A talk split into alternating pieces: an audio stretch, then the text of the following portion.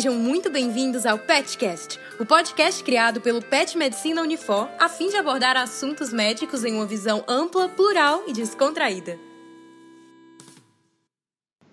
Oi, pessoal, bem-vindos ao PetCast. Hoje nós vamos falar sobre abordagem de pacientes com infecções de vias aéreas e para isso nós trouxemos uma convidada muito especial, a professora doutora Alexandra Maia Alves. Ela é médica pneumopediatra, docente do curso de medicina da Universidade de Fortaleza, tem residência em pediatria pelo Hospital Infantil Albert Sabin e pneumologia pediátrica pelo Hospital de Base do Distrito Federal.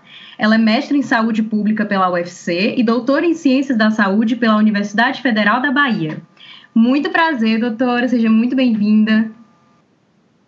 Prazer meu, Larissa. Obrigada pelo convite e estamos aí para as suas perguntas. Muito bem. Pois então, professora, para começar essa abordagem, eu queria saber um pouco sobre epidemiologia das IVAs. Quem é que tem mais? Qual é a idade que tem mais? O gênero? Tem alguma coisa desse tipo? É, sim, as infecções respiratórias, eh, as virais, elas são consideradas por alguns autores como a síndrome infecciosa mais comum é, nos seres humanos, entendeu? Então, é, é, uma, é uma importância epidemiológica muito grande. E uma característica interessante dela é que, é, apesar de, de, de, assim, de ela ser uma síndrome que acomete é, é, todos os seres humanos, né, em todas as faixas etárias, ela prevalece é, na infância e também ela tem, ela obedece a certos picos de, de sazonalidade, entendeu? Ela está presente em todos os, os, períodos do ano, mas é, tem algumas épocas em que ela é mais frequente. Por exemplo, é, e essa, essa frequência, esse pico de incidência, ele varia de acordo com o local, tá? Tem alguns países no hemisfério norte é mais numa época, no hemisfério sul é mais em outra. Por exemplo, o Brasil, que é um país continental, ele muda de acordo com a região. No Nordeste, é, predomina mais os meses chuvosos, tanto no Nordeste quanto no Sudeste, mês mais ou menos de abril e maio.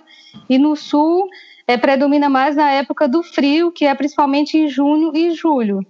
Então, é, na verdade, a, a, é muito prevalente, né? É, 100% das pessoas é, do planeta, elas é, são acometidas é, por infecções respiratórias virais, tá? Uhum.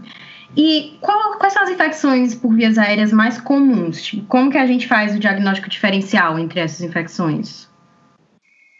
É, acho que, assim, acho que antes de, de, de, falar um pouquinho do diagnóstico diferencial, a gente precisa falar um pouquinho da, da faixa etária, né? Que, que ela comete mais, você tinha me perguntado, é, se existe uma faixa etária mais é, específica, mas as crianças, elas são as principais acometidas pelas infecções de vias aéreas. A gente vai falar aqui em vias aéreas superiores, né? Que uhum. falar em vias aéreas inferiores é falar de pneumonia, falar, a gente vai falar mais, mais em relação às vias aéreas superiores. Mas as crianças, elas são muito mais acometidas de infecções respiratórias do que os adultos, tá? Para ter uma ideia, a criança até os dois anos, ela tem cerca de duas, é, de seis a oito infecções respiratórias por ano. Principalmente quando ela entra na escola, entra na creche. E aí a criança é mais acometida. Por quê? Por conta de vários fatores, né? Que um deles é a, o sistema imunológico, que ainda está, que não é bastante desenvolvido, bem desenvolvido, e a outra é a questão do, da, da, própria via aérea da criança, que ela é mais estreita. Se a gente for pensar nos, nos bronquíolos, né, os bronquíolos das crianças, que são os broncos, bronquíolos, eles têm mais ou menos a espessura de um fio de cabelo da gente. Então, é muito estreito. Então, aí facilita mais a, a, a, a estase né, de, de secreção, a proliferação de vírus, entendeu? E, além do mais, ela o sistema imunológico dela ainda não teve o contato prévio com os vírus, então ele tá, ela totalmente, digamos assim, não tem imunidade. Então, na hora que ela entra em contato com aquele vírus, ela automaticamente ela acaba desenvolvendo os sintomas, muitas vezes, né? A maioria das vezes. Uhum. E também é, em relação à epidemiologia ainda, é o, o gênero, o, o, gênero masculino, é, por incrível que pareça, ele é mais acometido do que o gênero feminino nas infecções de vias aéreas em criança, né? Existem algumas explicações para isso, que é, é por exemplo, é, acredita-se que tem a influência dos hormônios é, sexuais, né, em relação ao balanço entre o TH1 e o TH2, e também porque o menino ele tem a via aérea mais estreita do que a menina. e acaba que ele tem um pouco mais em termos de, de digamos assim, é mais comum no menino do que a menina, mas é claro que a gente tem que colocar é, na cabeça que não é que só menino tenha, tá? Meninos e meninas, já que eu falei até que 100% das pessoas elas têm infecções de vias aéreas, né? Só que a incidência realmente, se for na, nos estudos de prevalência, a prevalência é maior em termos de frequência do que meninas. Mas é como eu disse, não vou pensar porque é, é só porque é menino que vai ter, tá? Uhum, interessante.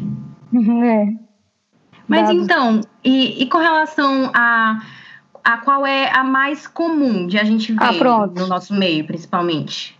É, então, nós falando ainda em infecções de vias aéreas superiores, nós temos o mais comum é o resfriado, o resfriado comum, né? As infecções a gente chama de rinofaringite viral tá? Que são causadas pelos rinovírus, né? Que é o mais comum, aquele resfriado em que você tem apenas aquela coriza, os espios, aquele nariz obstruído, então você não tem muito sintomas sistêmicos, que é aquela febre, a mialgia, aqueles sintomas mais da gripe, né?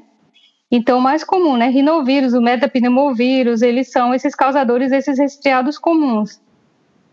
E, no caso, é, até o coronavírus antigo, os outros subtipos anteriores, eles também eram causadores, considerados causadores comuns de resfriados, hum. resfriados desses leves, associado a diarreia, essas infecções do trato gastrointestinal. É, outra também é, infecção frequente, de via aérea superior ainda falando, é a questão dos, das otites e das sinusites, né? Só que a otite e sinusite ela é causada por vírus, mas ele pode também já ter associação com bactérias. Então é muito, ela vem mais de uma complicação de uma infecção de vias aéreas superiores, tá? Porque é, numa infecção de via aérea superior, na infecção viral, existe muito aquela é, hiperprodução de muco. E aquela secreção, né, que é aquela congestão, aquele catarro, ele acaba obstruindo os ossos dos seus paranasais e isso predispõe à infecção, à sinusite e a otite, tá? Então, por isso que uhum. ela é comum também associada. São os mesmos vírus, se for falar em termos de vírus. Outra infecção também comum de vírus aéreos superiores a gente chama de laringite, que é a laringite viral aguda, né? Então, a laringite ela é causada também por esses vírus, mas o mais comum é, ela chama do, do vírus para influenza, que ele vai causar a laringite viral aguda. E um sintoma bem típico, é um dos diagnósticos mais fáceis da medicina, da pediatria, que é aquela tosse de foca, tosse de cachorro, aquela tosse, uh, a tosse ladrante, né?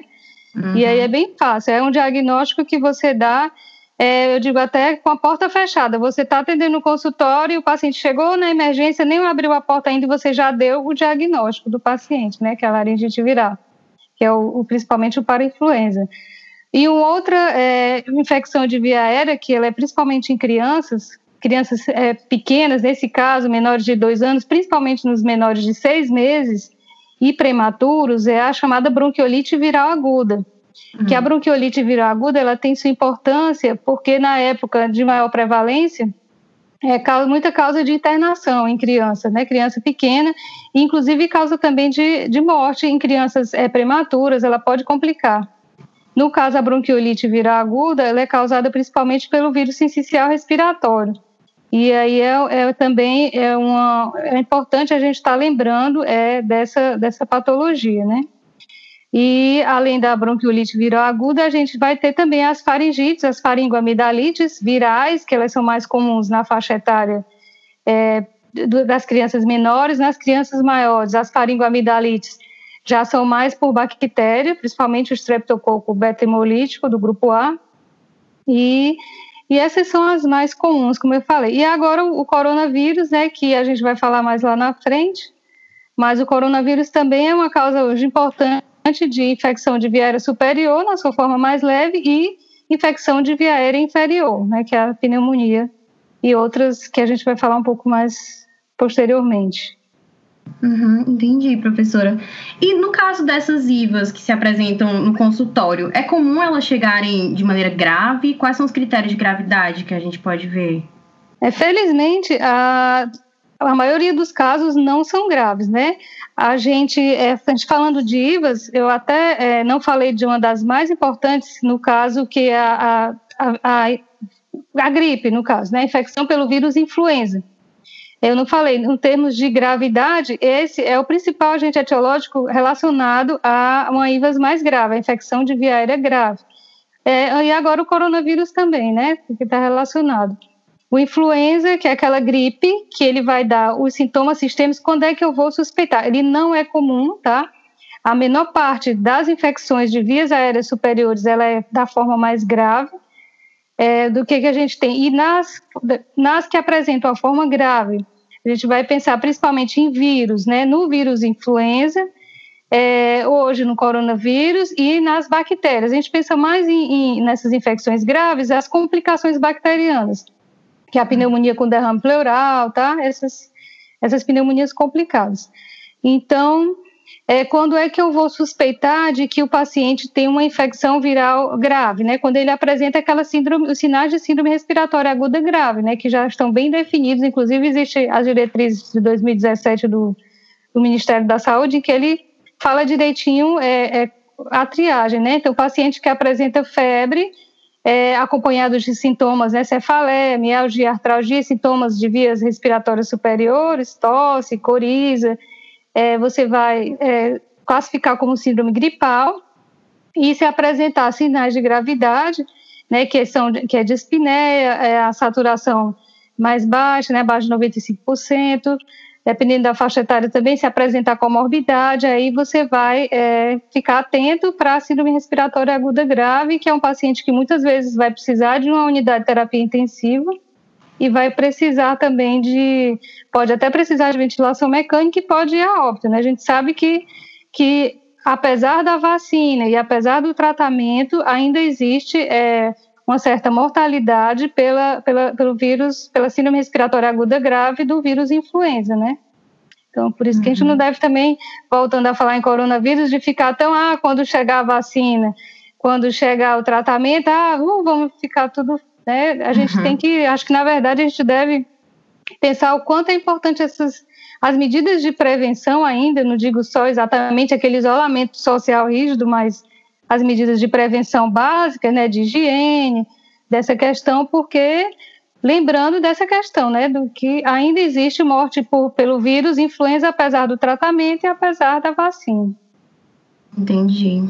É, a gente tem que tomar cuidado, né, professora? Uhum. Mas então, com relação ao Covid-19 em si, quais são os sintomas principais dessa parte de vias respiratórias? E como é que a gente pode diferenciar, assim, PEIPUF de uma síndrome gripal por influenza ou por Covid?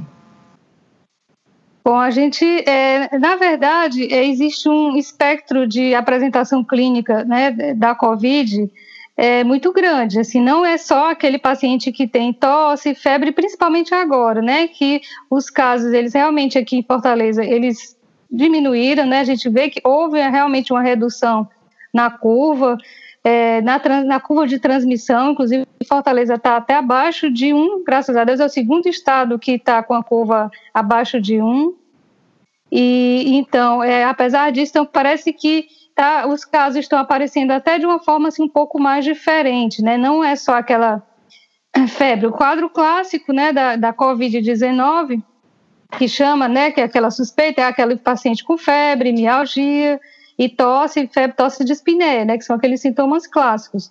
Mas outros sintomas, eles também podem aparecer. E criança, então, como sempre, criança tudo é um pouco mais diferente, mas a criança também a gente vê um espectro de apresentação clínica é muito grande. Lembrando que a criança ela tem muito menos do que é, Covid do que o adulto. Tá? A, a prevalência de Covid-19 em criança é bem menor do que dos adultos. Por exemplo, lembrando aqui um estudo da China, que teve uma quantidade de acometidos é, muito grande, de cerca de 80 mil casos de pacientes acometidos, confirmados, de casos confirmados, é, menos de 700, pouco mais de 700 casos eram confirmados em criança. Então é bem menos frequente. E aqui também no Brasil a gente está vendo, tá vendo que apesar da de muito, né, existe muitos casos, mas a criança ela tem menos casos e também menos casos graves. Mas voltando para os sintomas, quando é que eu vou suspeitar de COVID? Então não só na febre, na mialgia, na tosse e na dispneia. Existem outras apresentações clínicas, quadros é, do trato gastrointestinal, Então, tem sido muito descrito, aliás, o coronavírus ele é mais conhecido como esses vírus, esses resfriados, junto com sintomas gastrointestinais. Hum. E a gente está vendo muito esse sintoma, né? Que é a diarreia, que não, normalmente não costuma ser aquela diarreia muito profusa, mas aquelas evacuações amolecidas do abdominal. É, Existem também é, é, lesões de pele descritas como é, relacionadas à Covid-19. Vários tipos de lesões já foram descritas, inclusive tem sido muito confundida com a dengue, porque uhum. mialgia, prostração, né, lesões de pele, isso aí leva a pensar em dengue também, ainda mais aqui no nosso meio, nessa época aqui de chuva, né, período chuvoso. E também existe uma outra entidade descrita em pediatria agora, que é a síndrome da resposta inflamatória multissistêmica, que é, a criança ela apresenta, ela é uma apresentação mais tardia, né? ela tem uma história de relato de COVID no passado, mas e que às vezes esses sintomas podem ser brandos, até desapercebidos, e a criança pode evoluir depois com sintomas como Kawasaki, como a doença de Kawasaki, né? Com lesões de pele, com artralgia, com dor abdominal, com pode haver algum tipo de, é, de hemorragias. Então, é, também existe, quer dizer, uma apresentação muito variada. E aí, uhum. quando é que eu vou suspeitar? Então, como é que eu vou, tipo, no, no chegando no, no consultório, no pronto-socorro, como é que eu vou saber, né? Todo paciente vai ter sintoma de COVID, se for por isso, ah, se pode ter qualquer apresentação clínica, né? Quando é que eu vou pensar, né? Então, além do paciente com síndrome gripal, com sintomas respiratórios, eu tenho que ficar alerta também para esses pacientes com sintomas do trato gastrointestinal, com lesões de pele, é, com essas outras queixas, por exemplo, também de alteração do olfato e do paladar, que tem sido também bem fala, muito falada, né?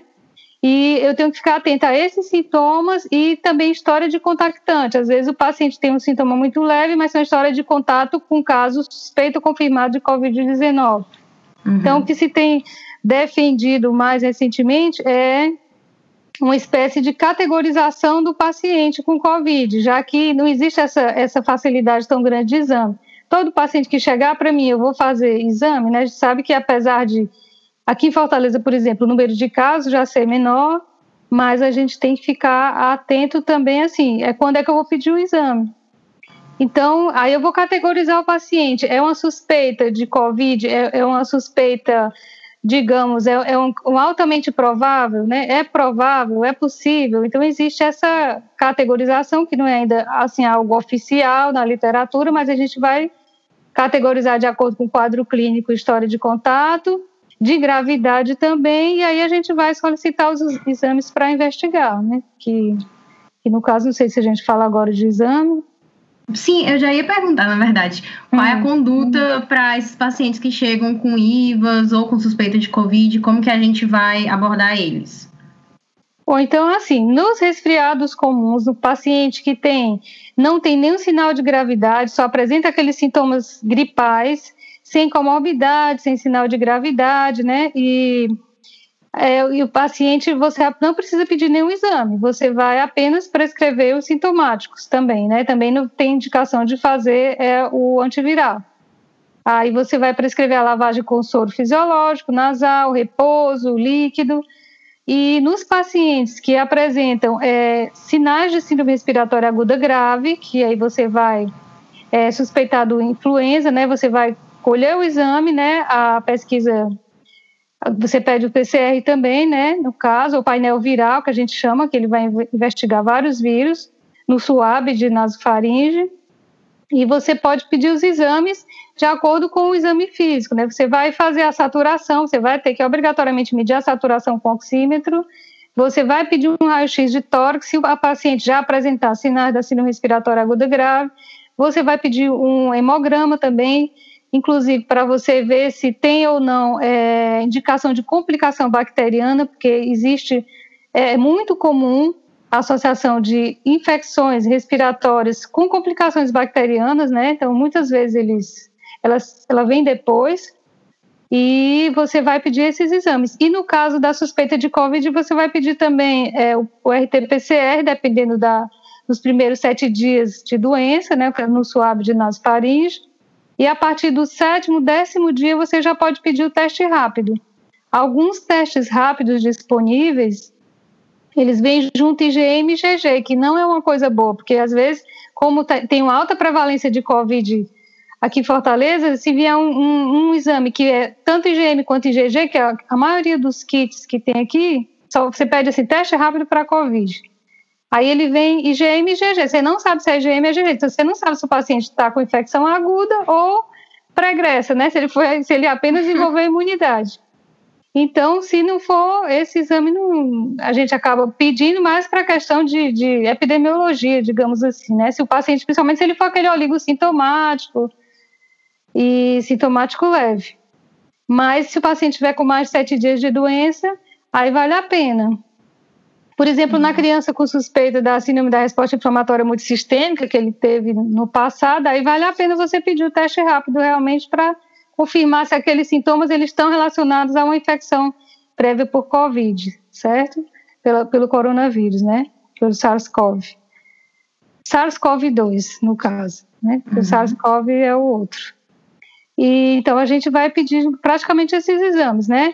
Que é, e no caso de uma síndrome gripal, criança abaixo de 5 anos, de acordo com o protocolo do Ministério da Saúde, ou pacientes com comorbidades, ou pacientes com sintomas de síndrome respiratória aguda grave, a gente acaba fazendo também, além de pedir os exames, a gente entra com a medicação, que é o, o, o Tamiflu, que chama, tá? Que é o oseltamivir, que é o antiviral. E antes a gente, inclusive, saber o resultado, se é Covid, se não é Covid, a gente acaba entrando e faz o antibiótico, no caso do paciente grave, porque também, como eu falei, existe muita associação com infecção bacteriana, você acaba fazendo o antibiótico, o antiviral, e isso nas infecções mais graves, tá? Então, mais ou menos o protocolo de exame seria esse. Todo paciente com, com síndrome gripal já mais grave, eu peço então a pesquisa de vírus, o painel viral, é, antes os vírus eles eram muito negligenciados no passado. Então, acabava que, que eu ainda sou da época que o paciente chegava gripado nas emergências, a gente acabava só passando sintomático, avaliando se ele tinha algum sinal de infecção e passava um remédio para tosse, um, um lambedor, um remédio caseiro. Mas a gente está vendo que eles estão cada vez mais fortes, eles estão cada vez mais né, é, é, a gente está começando a dar mais importância para eles, né, coisa que a gente não dava no passado tanto assim. Então, o mundo todo está despertando cada vez mais para isso. Uhum. Então, a gente acaba que que vale, eu, quer dizer, eu quero chegar onde? Em que vale a pena a gente estar tá pesquisando. Eu acredito que sim, né? Se você tiver disponível um paciente, é, a pesquisa do painel viral dele, eu acho que é interessante a gente estar tá pedindo RT-PCR, painel viral, RT-PCR para a, a Covid-19, entendeu? E, a, no caso, também a, o teste rápido. Uhum. Acho que uhum. vale a pena. E esses são exames que estão disponíveis no SUS para a gente pedir? É, um raio-x, a maioria das UPAs, por exemplo, você vai ter disponível. O hemograma você vai ter disponível também nos hospitais é, secundários, né? E o exame da Covid é, também tem disponível, mas não é, não é, é muito menos assim comum, não é tão fácil, a não ser nos hospitais mais, mais nas UPAs, nos postos, o paciente consegue colher também, sabe? Uhum. Agora, é, realmente, a gente tem que, tem que levar, assim, na verdade, a clínica, ela é que vai prevalecer, como sempre, dentro da medicina, né? Então, o seu bom senso, é, a sua atenção com a história, com o exame físico, né, aquela escuta bem feita do paciente, oxímetro, aquele oxímetro portátil, todo mundo agora tem, todo médico, então você coloca o oxímetro no dedinho do paciente, da criança, no, no paciente adulto. Então, acho que você primeiro você faz uma avaliação clínica bem feita e rigorosa, não negligenciando, ah, é só uma gripe, não existe mais isso, é só uma gripe, essa é só uma gripezinha que é uma frase infeliz e famosa, né? A gente, a gente não deve negligenciar mais de, de nenhuma forma, porque pode ser uma infecção pela uma COVID mais grave, que vai complicar, pode ser uma infecção pelo vírus influenza, né, grave, uma síndrome respiratória aguda grave, pode ser uma pneumonia complicada, então a gente tem que ter muita atenção na avaliação no exame físico do paciente, tá? E aí, dependendo do paciente apresentar sinais de gravidade, a gente tem sim que dar um jeito, encaminhar. Se eu não tiver disponível o exame no local onde eu estou atendendo, eu tenho que encaminhar esse paciente para realizar o exame, tá?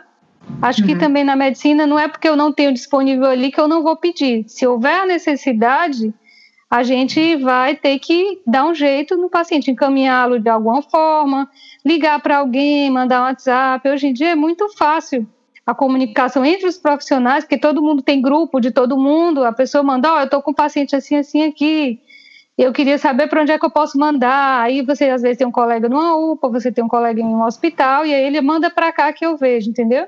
Uhum. Fora que também tem a central de leitos, que o caminho é mais né, correto seria colocar o paciente na central, às vezes demora um pouquinho, mas para ele ir para um local onde ele possa ter uma assistência adequada, certo? Uhum. Eu diria mais Entendi. nesse sentido. Então, gente, estamos concluindo aqui o nosso programa hoje. Professora, muito obrigada por essa discussão riquíssima. A senhora tem alguma coisa final para dizer para os nossos ouvintes? Não, quero é, parabenizar vocês pela iniciativa né, de estar fazendo podcast. É bem interessante essa plataforma né, para o aluno, para o médico que a gente vive naquele corre-corre, né? E às vezes a gente tem a oportunidade até de estar é, ouvindo, estar no banho, estar fazendo alguma coisa, outra coisa, e estar de repente ouvindo aquele assunto que é interessante. Acho interessante também esses podcasts mais curtinhos, porque aí a gente acaba é, focando mais, né, prestando mais atenção assim do começo ao fim. E quer dizer que eu estou disponível aqui para alguma dúvida, alguma coisa, vocês podem, o aluno pode entrar em contato com vocês e vocês passarem para mim ou alguma coisa, né? E é isso, gente. É falar da prevenção, que também eu quero só terminar falando que de tudo isso, de quando a gente fala infecções de vias aéreas superiores, né, que é tão comum 100% das pessoas, voltando a falar, né? 100% das pessoas do mundo têm, já tiveram. Então, a gente vê que antes, quando se falava infecção de vias aéreas superiores, era algo tão. Ah, é muito comum, toda criança tem a coisa de criança, mas a gente tem que ficar alerta, né? não pode estar negligenciando tanto pela questão das complicações, é, da Covid-19 e ressaltar as medidas de prevenção, né? Que é o que? A vacina, que é muito importante, a vacina da gripe, as outras vacinações. É, em termos de criança, a gente sabe que existem fatores de risco para as infecções de vias aéreas, tá? É, que fatores de risco são esses? O desmame precoce, é, é, a aglomeração, tá? É, questão social, também socioambiental, o fumo passivo, Lembrando que o fumo, a nicotina, a fumaça do cigarro, ela traz partículas que vão agir direto no epitélio respiratório e vão prejudicar principalmente o batimento mucociliar, de modo que o paciente ele vai sim ter uma, uma maior predisposição a infecções de vias aéreas e complicações também dessas infecções. Então, está desestimulando o fumo, estimulando o, o, o, aleitamento materno, a vacinação, a questão da higiene, que a gente viu que é uma coisa muito importante, a higiene das mãos, né? Está estimulando isso aí, desde as crianças até a gente mesmo como profissional de saúde está se policiando em relação a isso, o uso da máscara. É tão comum a gente encontrar, viu, Larissa? O interno, por exemplo, né, quando eu acompanho os internos, no hospital, o interno chega para atender criança com problemas respiratórios sem máscara. Aí eu, às vezes, eu digo, gente, vamos colocar uma máscara. Aí muitas vezes eu já ouvi o interno dizer, não, professora, não precisa não, entendeu? Como se fosse assim, ninguém é super-homem de não pegar, a gente acaba pegando. Tanto que eu digo que o aluno, a criança, quando entra na escola, e o interno, o aluno, quando entra no internato, geralmente eles acabam gripando muito, sabia?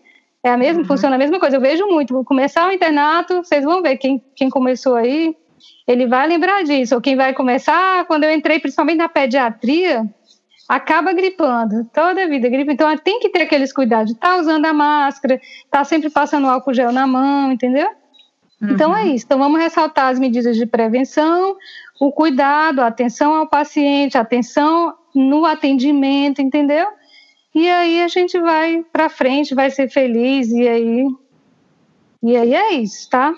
Tudo de bom aí para vocês. Muito obrigada, professora, muito obrigada mesmo. Então, gente, é isso. Chegamos ao fim de mais um Petcast. Não deixem de ver nossas redes sociais, o Instagram, arroba PetMedUnifor. Mandem perguntas, mandem sugestões de tema e até a próxima!